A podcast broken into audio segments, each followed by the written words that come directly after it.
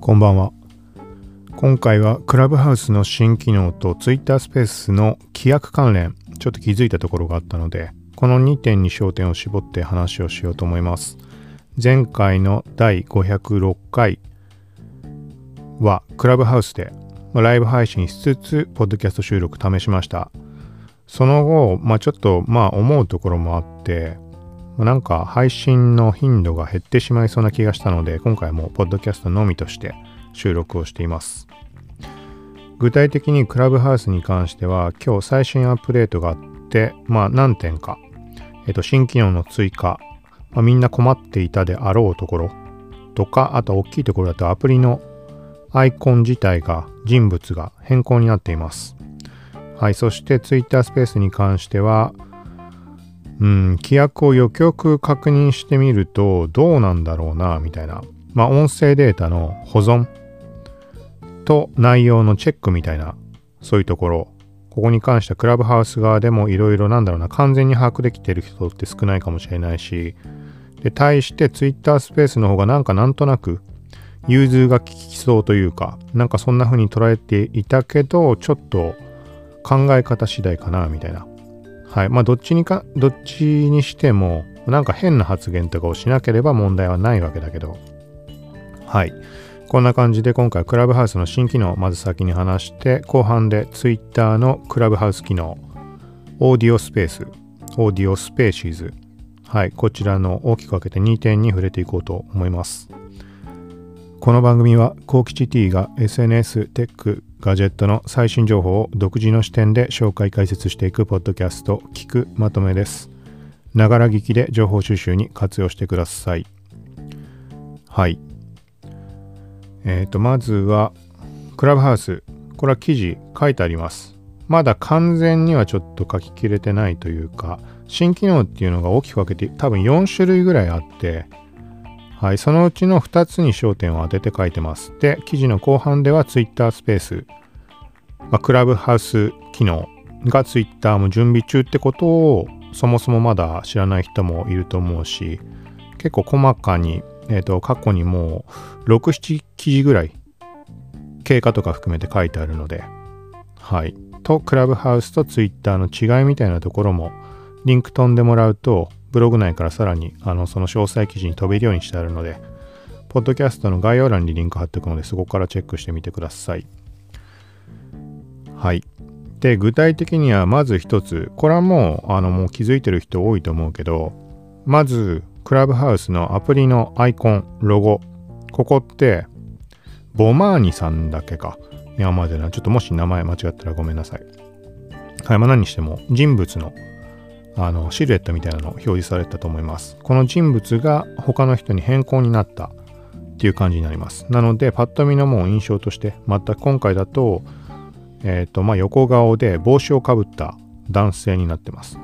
ちょっと今記事開いてみて、名前とかもうあの分かってはいるので、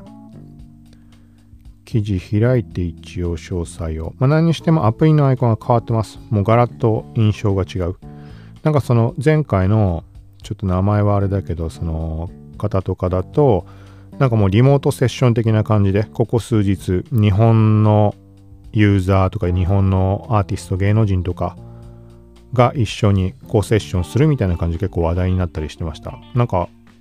もう散々クラブハウスに関してはちょっとポッドキャストで話せてはないけど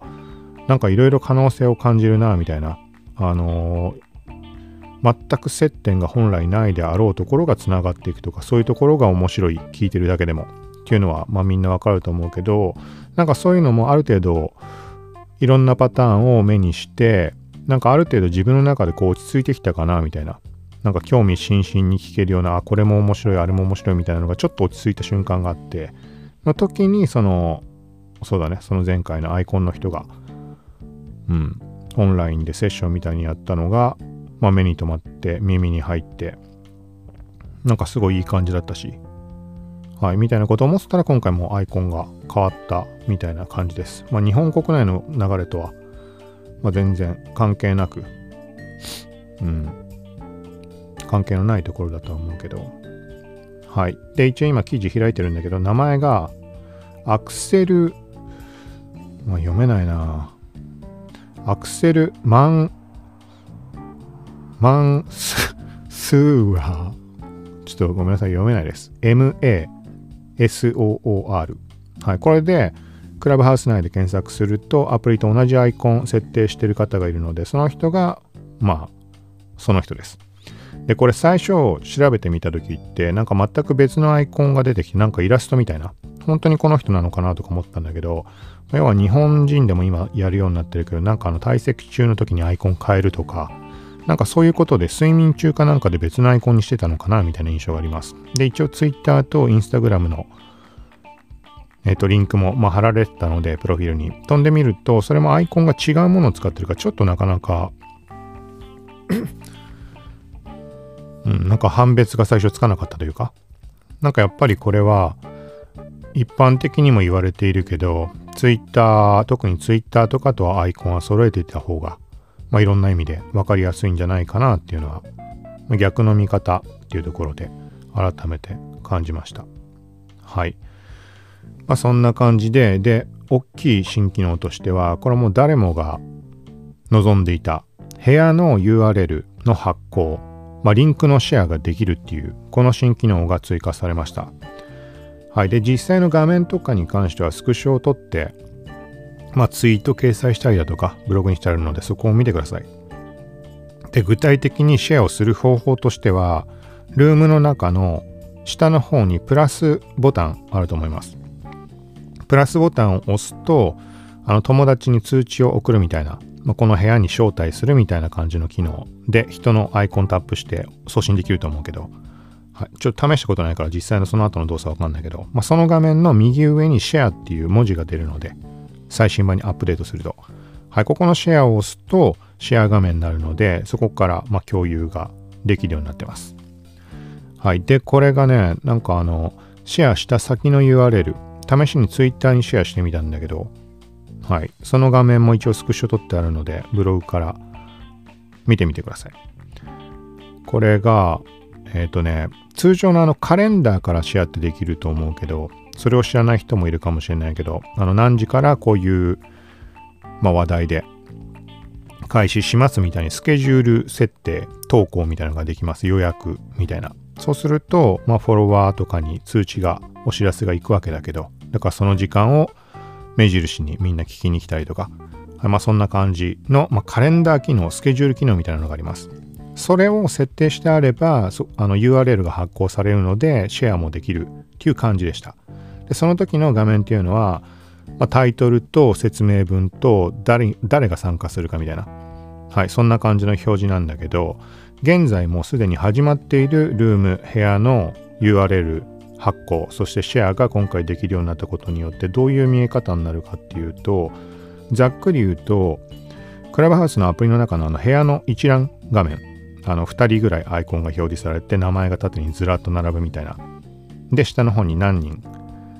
あの発言者、スピーカーが何人で、リスナーが何人って、まあ表示されると思うけど、あの画面がうん、URL で飛んだ先に表示されるって思ってもらって、まあ多分間違いじゃないんじゃないかなと思います。ちょっとややこしくなったかもしれないけど、要は今例えば部屋で何かの話を聞いていて、これ面白いから友達に教えようと思ってシェアボタンを押して、まあリンクのコピーなりツイートなりした時の飛び先、び先が今言った話です。クラブハウスアプリ内の部屋の一覧の時みたいな表示で表示される。はい、なのでこれはあのその都度見るごとにこの並んでる名前だとか聞いてる人の人数だとかスピーカーの数だとかっていうのは変動するみたいなのでいわリアルタイム本当に完全にリアルタイムかはわからないけどもう体験的にもアプリで部屋一覧を見てる時と同じ感じ。あれも例えばリロードしたりすれば参加してる人の名前が入れ替わったりとか人数も変動あると思うけど、まあ、そういうイメージで考えてもらえたら。なのであれだよね、他の人にお知らせするときっていうのも、まあ、名前の一覧が並ぶし、人数どのぐらい見てるか、聞いてるかとかも一目で判別つくので、いろいろ使い勝手はいいんじゃないかな、みたいな。要は、人数とかもわからずに、ポンってタップしたら、例えば、なんか数人しかいない、入っちゃまずかったんじゃないか感が漂うような部屋にいきなり飛び込んでしまうみたいなのは、まあ、事前に今の人数とか表示されてるから判別つくので、はい。まみたいな感じです。これは相当便利になるんじゃないかなと。ただしちょっと残念なのが、これは別に、まあ、iOS 側の仕様なのかなちょっとわからないんだけど、タイトルが入らない。URL のみの発行になるので、それがちょっと残念だなと思います。まあ、手打ちで打てばいい話だけど。対してカレンダーの方に関しては、あのスケジュール設定をしたタイミングでのタイトルが入ったり、参加者にあのアットマークでメンション形式でリプレイ形式の、うん、そういうのも入ったりするので、同じ感じだったらまあもっといいんじゃないかなと思うけど、はい、まあこれは言ってもどうしようもないので。で、一応終了した時には、This room has already ended まあ、終了済みみたいな感じの表示テキストだけ出てる感じになります。はい。続いて、これはちょっともともと本当になかったのかなってちょっと覚えてないんだけど、まあ、新機能として書かれてるから新機能だとは思います。えっ、と、部屋の中にいるユーザーの検索が可能に。はい。これに関しては、まあ今言ったままだけど、これも、えっ、とね、要は、モデレーターとか、まあスピーカー、スピーカー、モデレーターしかダメなのかちょっとわからないけど、何にしても登壇している状態で右下のプラスボタンを押して、で、そこの一番上にユーザー検索みたいなのが出たのかな。もしかしたらちょっと違うかもしれないけど、まあ、そのあたりいじると、あ、違うな。3点リーダー。点点点をタップして出すのかな。なんかちょっとこれよくある、あの、ワードプレスのトラブル的な、ツイートが展開してないんだよな。URL がもうテキストになってしまって。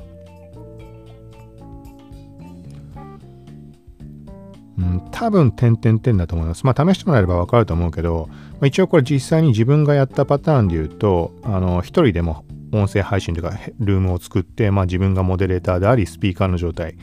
で、まあ、点々点だと思うけど、そこをタップして、サーチルームっていうのが出るので、そこをタップすると、ユーザー名で検索する検索窓が出るので、はい。ちょっとこれはブログ上でこのツイート見られないかもしれないので、ちょっとタイミング見て画像を載せようかなとは思います。まあ自分で試しちゃった方が早いとは思うけど、まあ今程度のことであれば。はい。大きく分けると、今の2つの新機能とアプリ自体の、まあ、人物のが他の人に変わったアイコンになったっていう、この3点になります。その他は、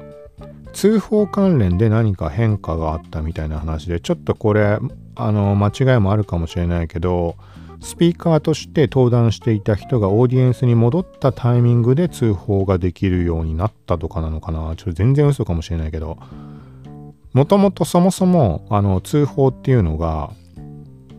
そっか、スピーカーしか通報ってできないか。聞いてるだけの人通報するとおかしな話になるもんね。試したことないからちょっとわかんないけど。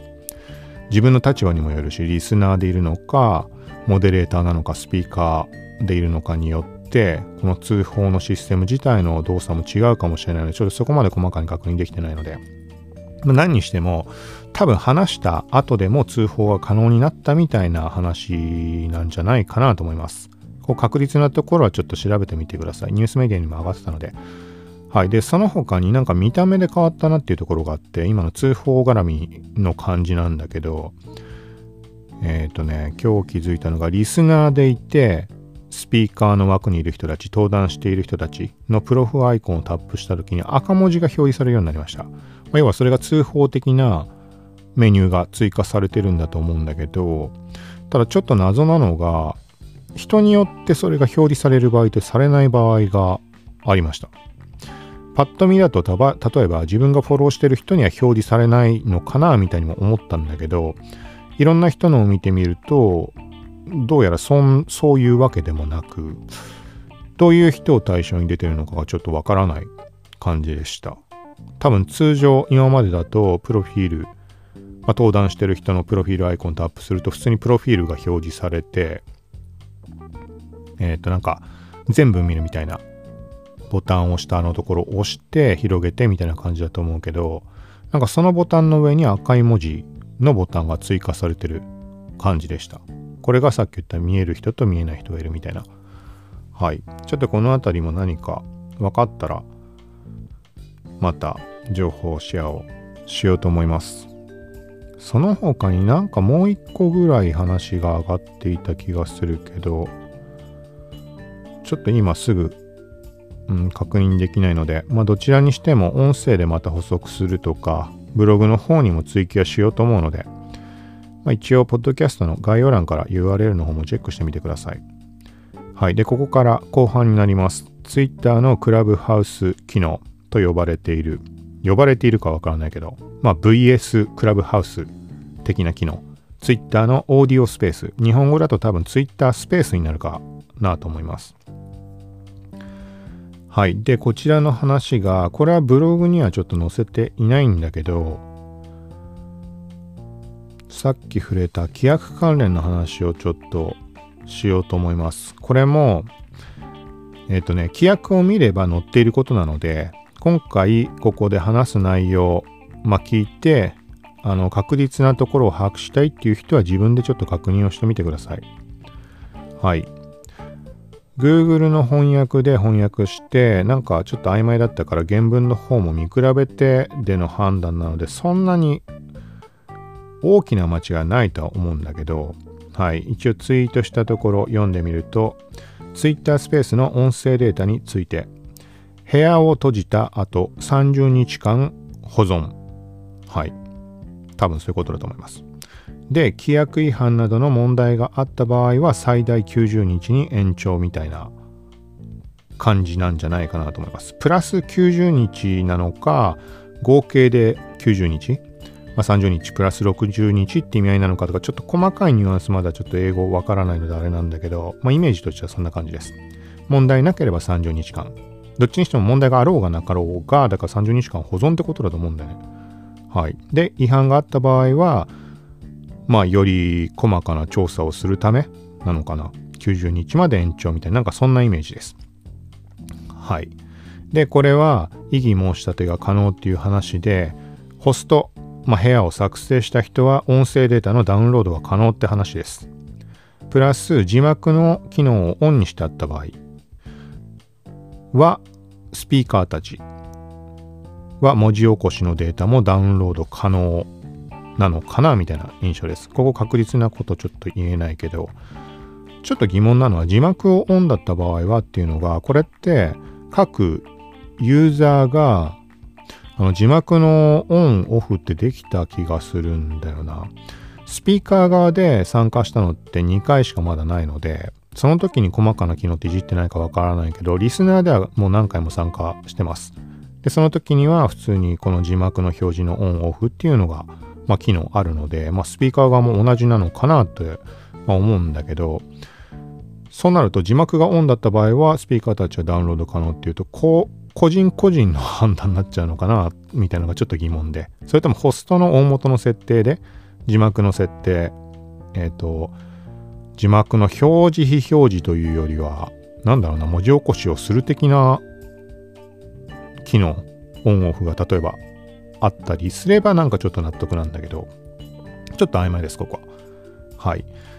でここに関しては今まあ音声データっていうふうに言ったけど音声データが30日間保存とか90日とかって言ったけど英語の文章を見る限りは音声データっていう表記はないような気がしました。あの何か表記があるとしたらその保存される対象っていうのはスペースデータっていう書き方してました。まあスペースがねもう音声機能なわけだからまあイコール音声データってことだとは思うんだけどはいだから確実に合ってるかって言われちょっとまあ、英語があんまわからないっていうのもあるしっていうところあるけども、こんな感じのイメージです。で、一応、クラブハウス側の規約を把握してない人もいるかもしれないので、これをまあ言われてしまえば100%合ってるかって言われると自信はないけど、まあ、まず間違いないんじゃないかなっていう。一応、いくつかのニュースメディアで書かれたことプラス原文を翻訳した人あの規約の原文を翻訳した人の、まあ、記事とかを見たりとかもして同じような感じだったので、はい。で、クラブハウス側に関しては、部屋の会話っていうのは一時的に録音されているっていう話です。だから、ここ、ここからちょっと拡張的な言い方、勝手に判断してたけど、だから、えっ、ー、と、ルームを作成した時点から録音が、あの、まあ、裏側でされていて、っていう意味合いなのかなっていう一時的に録音されてるっていうのが。で、これは部屋がま閉じたタイミング、終了時に消去されるっていう話になってます。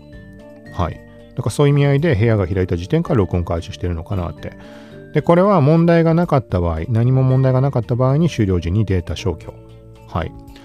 で、対して何かしらの問題があった場合、この問題っていうのはちょっと判断が難しいんだけど、まあ、明確なところで言うと通報、誰かから通報があった場合とかっていうのは内容のチェックが入る。はい。で、そのチェックが終わった後に音声データが削除っていう話になってます。だから逆に言うと、うんと、もしかしたらだけど、まあ、音声認識で問題のある発言とかってなんか判断された場合、まあ、要は自動でって意味合いだけど、そういう場合に勝手に、あの、音声のチェックが入る、まあ、要は終了時に勝手に消去にはならない場合とかもあるのかもしれないし、ここは何とも言えないです。でただし、これは Twitter スペースもそうだし、クラブハウスもそうだけど、現状日本語の、あの、その判断っていうところまでは多分手が回ってないと思うので、要は音声認識にしろ何にしろっていう話で。うん、だから現時点は日本語はもしかしたら、あのー、変な言い方すれば何言っちゃっても問題なく、うん、そのまま過ぎてしまうことももしかしたらあるのかもしれないけど、まあ、これはもちろん人が関わって聞いてた人が、この人こんなこと言ってるって言って通報すれば、また別の話にはなるけど、まあなんかそんな印象があります。はい。で、Twitter スペースに関しては、えっ、と、まあ、日本語には字幕自体も対応してないので、要はライブキャプションとして下にあの映画の字幕みたいに、テロップみたいな感じで出ていくんだけど、英語に関してはあのもう順番に出ていくからすごいんだけど、ただ日本語には対応してないって話です。はい。だからそういう意味合いでも、ちょっとまだすごいちぐはぐ、まだスペースの方に関してはでベータテストっていうのもあるから言ってもしょうがないけど、さっき触れた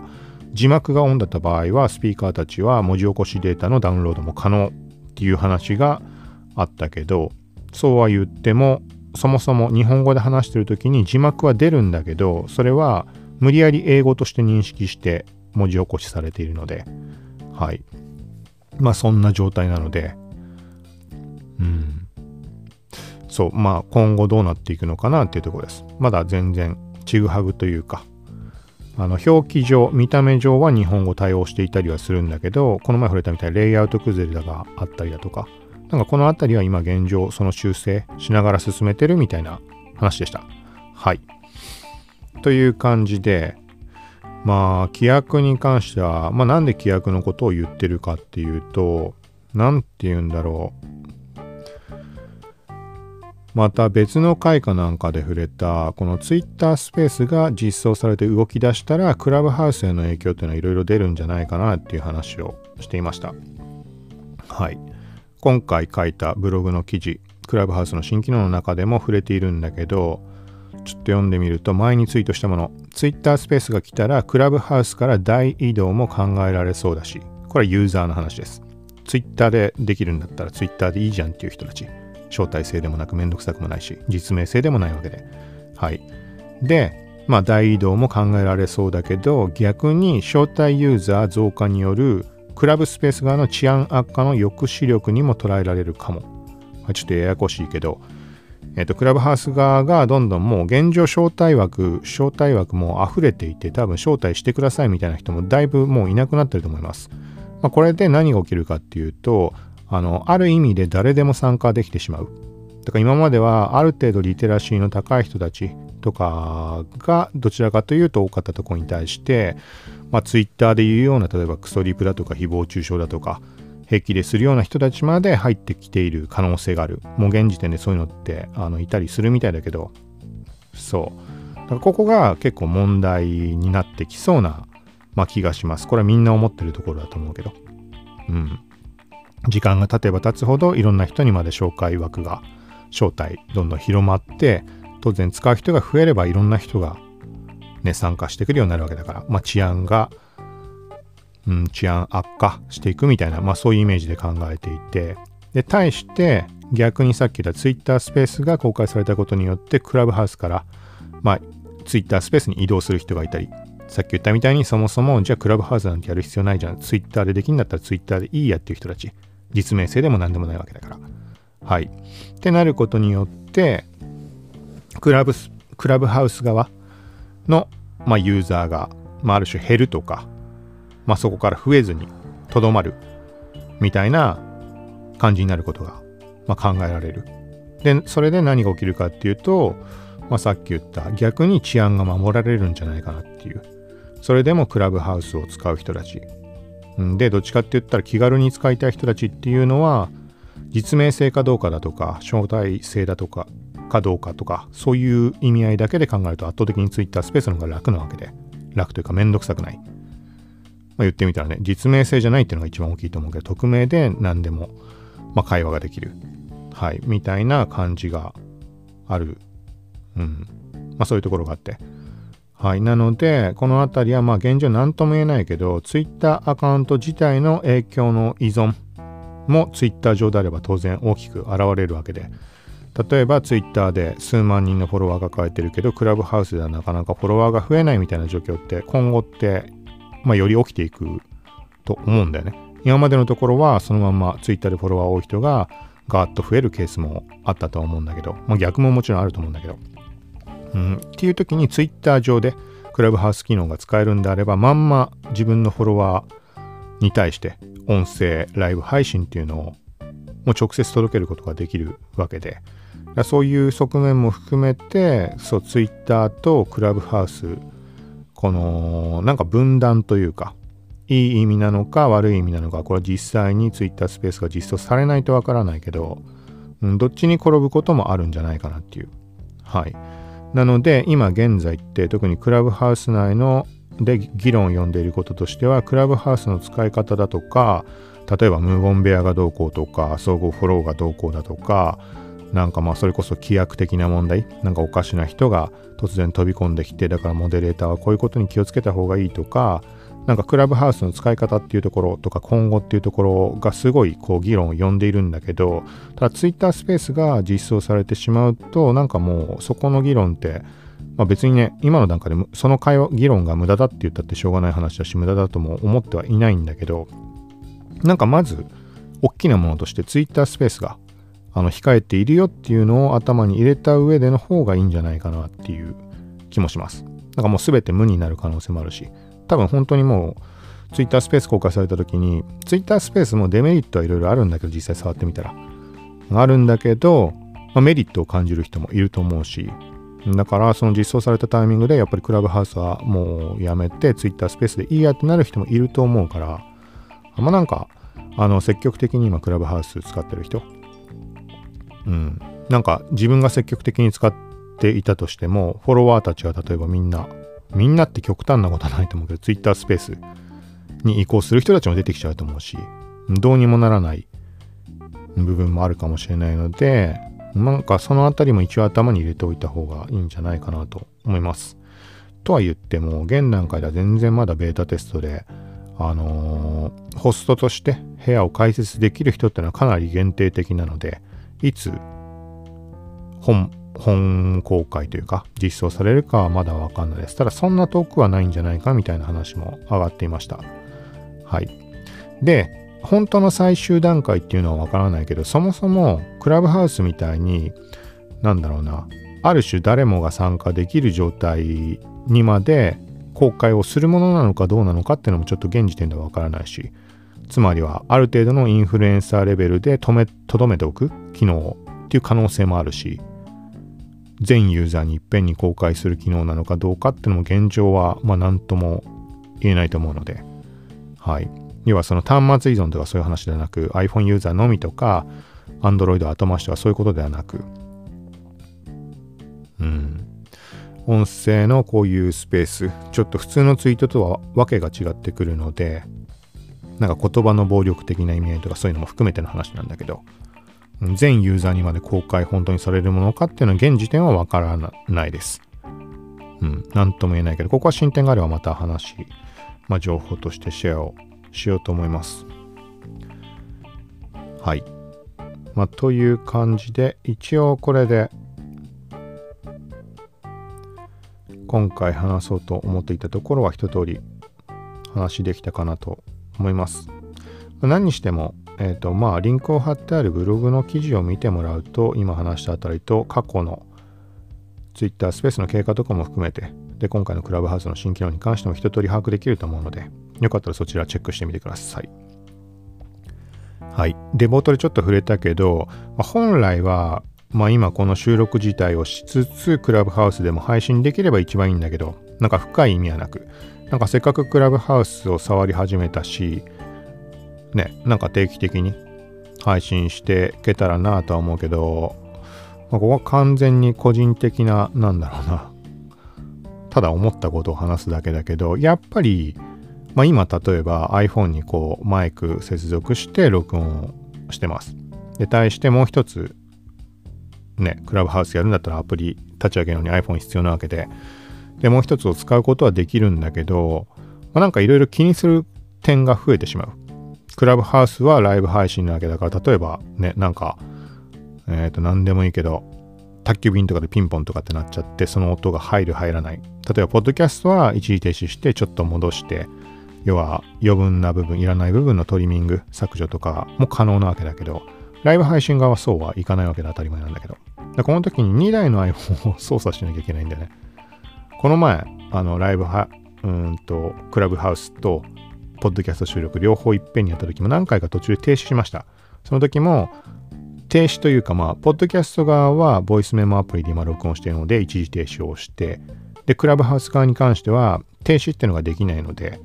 まあ、聞いてる人もいたりいなかったりだけど、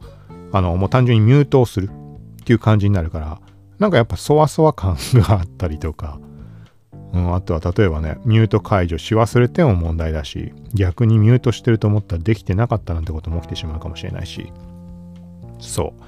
う。まあライブ配信っていうところに関しては、当然付きまとってくるところだと思うので、なんかそんなのを考えてると、なんかやっぱ、あの、以前から触れてるみたいな、全然気軽じゃなくなってきてしまう、ポッドキャストが。ポッドキャストに関して、まあ、そもそも iPhone で録音すればいいじゃんっていうところを現状、まあ、せっかく買ったタスカム DR07X っていう高音質で取れるものを使っているわけだけど、もうこの時点で本来の自分の考えとはちょっと変わってきてしまっているわけで、いつでももう気軽に思いついた時にすぐ配信できるのが、この音声配信のメリットって自分で思いながら始めたにもかかわらず、なんか変に音を大きにして、そのものも聞く人次第っていうのが大きいから気にしすぎだってしょうがないんだけど、はい、みたいになってる中でさらにクラブハウスも同時にやるってなった時にやっぱりこうタイミングを結構気にしなきゃいけない。絶対まああの音がなんか例えば宅急便レベルの話で言ったら宅急便が来ないであろう時間帯まで待たなきゃいけないとかそうそんなのでまあどうしようかなとか思ってたらまあ時間ばっかり経過してでただでさえクラブハウスが面白いからまあ耳奪われてずっと聞いててね音声が流れてる状態で自分が喋るわけにはいかないじゃん。うん。そう。まあ、っていう感じで、また、ポッドキャストの配信のタイミング、時間空いてしまうかなと思ったので、今回も、ポッドキャスト収録のみと割り切って、はい。まあ、今、収録をしています。ということで、まあ、今後はどうするかわからないけど、タイミングが合う時があれば、クラブハウス側でも、まあ、さっき言ったみたいにね、配信できるんだったらそれはした方がいいし、いろんな意味合いで。はい。ちょっとわからないけど、まあなんかいろんなパターン試しながらできたらなと思います。はい。で、今回はこの音声のクラブハウスと Twitter スペースに特化という形にしました。ただタイムライン上では結構細かにいろんな情報出ているので、これはまた、うんまあ、次の回かなんか早い段階でまとめて拾っていけたらなと思います。なので気になる人はちょっとタイムライン見てみてください。例えばちょっと目につくもので言うと、Shopify。これもアメリカ限定の話では気にしてもしょうがないかもしれないけど、インスタグラムのチェックアウトの支払い機能として Shopify のショップペイっていうものが追加になるとかっていう話です。テストなのかちょっとはっきり把握できないけど、これ結構大きな話だと思うので。はい。とか、あとは、えっ、ー、と、なんかほんと細々といろいろあったのはインスタ関連とかもちょっと今パッと頭に浮かばないけど、ちょっと目についたもので言うと、インスタリールのタグ付け機能、友達へのタグ付け機能の話題に触れていたり、あとはそうだ、でっかいものした。ビットコインが500万超えたっていうね、びっくりなんだけど、ポッドキャスト聞いてくれてた人はもしかしてどっかのタイミングで、まあ、記憶にあるかわかんないけど、なんかその2017年に伝説の12日間って呼ばれている2017年末12日間で倍に上がったっていうのがあって100万から200万になったっていうのがありました。でまあ今回のが2020年末から急激に上がってきて260万ぐらいの時に多分ツイート自体は多分初めてしたのかな。うん。でまあ何にしてもその年超え超えたら300万にいってもう急激にこううん価格が上がっていって伝説の12日間の再来じゃないかみたいな、まあ、要はがっつり一気にあの爆発的に価格上がっていくんじゃないかって意味合いで言いました。で、その時に個人的に思ったのは、とは言っても倍にはならないとは思うけど、みたいに多分言ったんだよね。その当時の100万が200万になるっていうのとさ、例えば260万が倍の520万になるってね、わけが違うじゃん。そう。と思ったら、まあ、520万にはなってはいないものの、まあ、500万まで500万突破してるっていうのがなんかすごいことだなと思って。今現時点では多分500万切って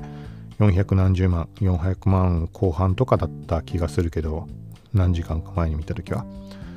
はいまあそうだね。これは大きな話題だよね。とかあとはまあ TikTok のショッピング機能の話題。えっ、ー、とまあ Shopify の話がもともと上がってたけどなんかそのあたりの話が上がってたりだとかスナチャがどうこうとか。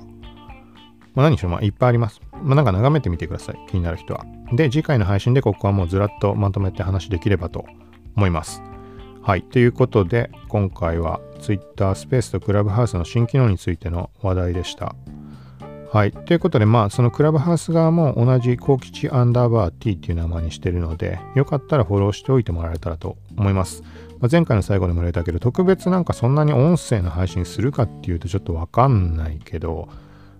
まあ、さっきのポッドキャストの収録兼ねてみたいな、それが一番気楽かなと思ったけど、それ自体ももう考え始めてしまったところがあるので、はい。まあ、何してもなんか、まあ、よかったらフォローしておいてもらえたら、はい。嬉しいです。まあ、できれば、音声配信、クラブハウス側でもやっていきたいなとは考えているので。はい。ということで、今回は以上です。また、まあもう時間空かないようにできれば配信またしていこうと思うので、次回もまた聞いてください。さようなら。